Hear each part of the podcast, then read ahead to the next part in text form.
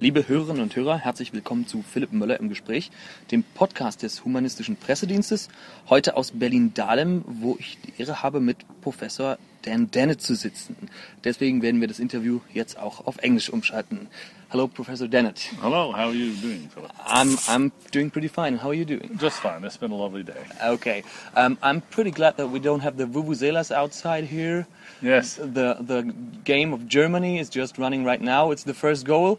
But we're not talking about football, we're talking about religion. Yes. Uh, we just heard your speech of the evolution and domestication of religion.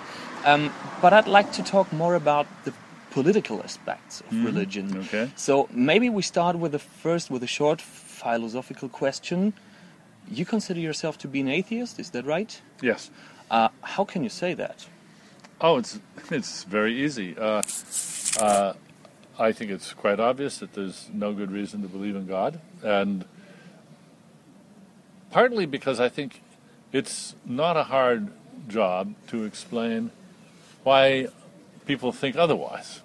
That is, if most of the world is making a mistake, that itself is something that requires explanation. And you have to say, well, how, how could so many people be wrong?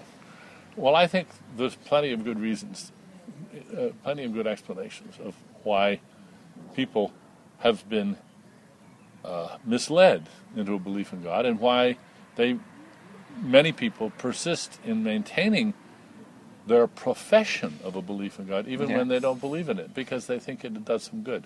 Yeah, that's what people say, you know, even if it's just a belief, maybe the belief is good for people. Do you think it is necessary for a society to be religious?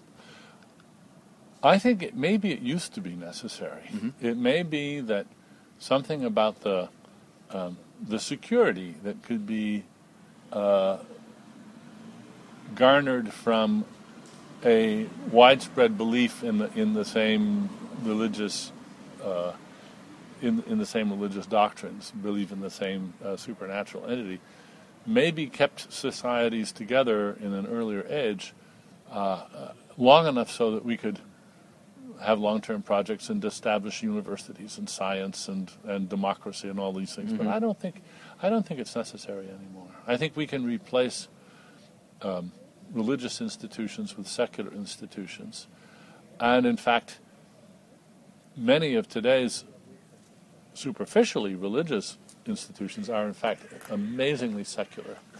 so I think we see the secularization of religion on all sides. Yeah, actually, this is what already happens the secularization of the Exactly, world. yes. Um, I was invited to a Evangelical Academy uh, last weekend, and they were asking me, Does Germany need Christianity? Maybe we'll ask that for the United States. Maybe you can talk more about the United States because whenever I talk to religious people here and I talk about the uh, the connection between church and state, they come up with a threat and they say, if we if we make sure that the church and the state are not connected with each other, then we'll have things going on like in the United States.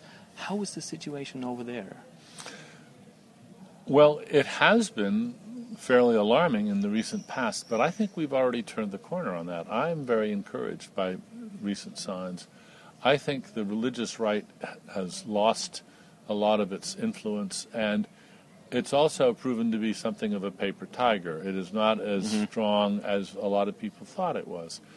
And that's a good thing to know. And I don't see that trend changing. I think that the uh, the United States is embarking on a new era of secularization, and I certainly hope it continues.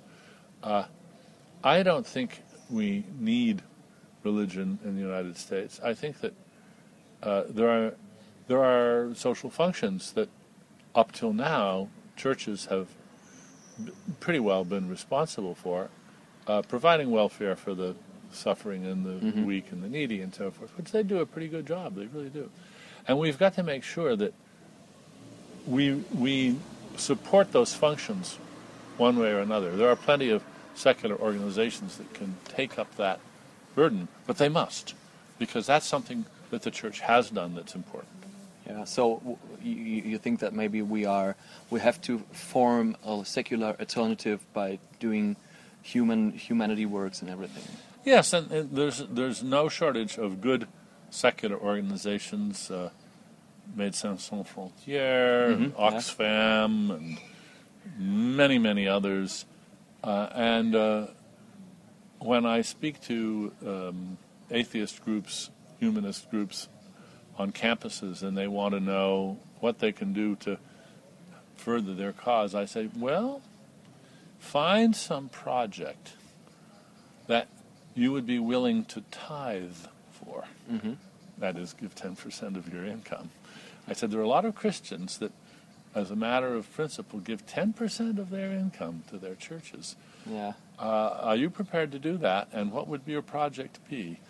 And uh, and then you could do that project under the banner of your of your humanism or your atheism, and show show the doubters, Yeah. the religious doubters, that uh, you don't have to be religious to be charitable, to be uh, to be a, a philanthropist in effect. And you're part of a humanist organization, is that Well, right? I, th- I am a member of several different ones, okay. and uh, even a life member of a few. Um, uh, but it's not actually a, a very big part of my life. Um, um, I also give to various, you know, charitable organizations and political organizations, and that's not a very big part of my life either. But it's you know enough so that I feel I'm making my, my contribution. Yeah. Uh, so maybe the last thing we could talk about. I don't know if you're really familiar with the German situation, but what happens in Germany is that a really lot of money goes into churches, and they use part of it for good work and charity work, but the other part of it is used for, um, you know, actually public relations. Uh, f- for the churches, you know, they receive money and they put their stamp on it, so everybody will think it's their work they're doing, although it's paid Yeah, by yeah. by the state actually. So how how would you consider the the German situation to be, maybe comparing to the to the American situation? Yes, I've just been learning about uh, the the ten percent surtax. Yeah. very interesting. I hadn't known about that before. Um, I would make a different distinction. I would, or I would say that um, I certainly want the great art and cathedrals and music Oh yeah. of Christianity supported and preserved. The same way we keep Grand Opera alive, and, and I think state subsidies for that are entirely in order, but at uh, a cost. I think that means if the state and the taxpayers are supporting this, then they also get a, say in how it's used. and uh, uh, I think that uh, insofar as uh, organizations are using the taxpayers' money to do their projects, the taxpayers have a right to approve those projects in not in fine detail, but in general. So um, one of the reasons that I um, uh, I'm careful about the charities to which I give my money is Yeah. that I don't want my money being used to glorify uh, a, a church, for instance, whose faith is not my own. Yeah, that's what happens here. Yeah. Uh, my last question would be: What's the great, the, the greatest, the, the biggest threat, the biggest problem you see in religion? Oh, I don't know if I've worked out what I think the biggest threat is. I um,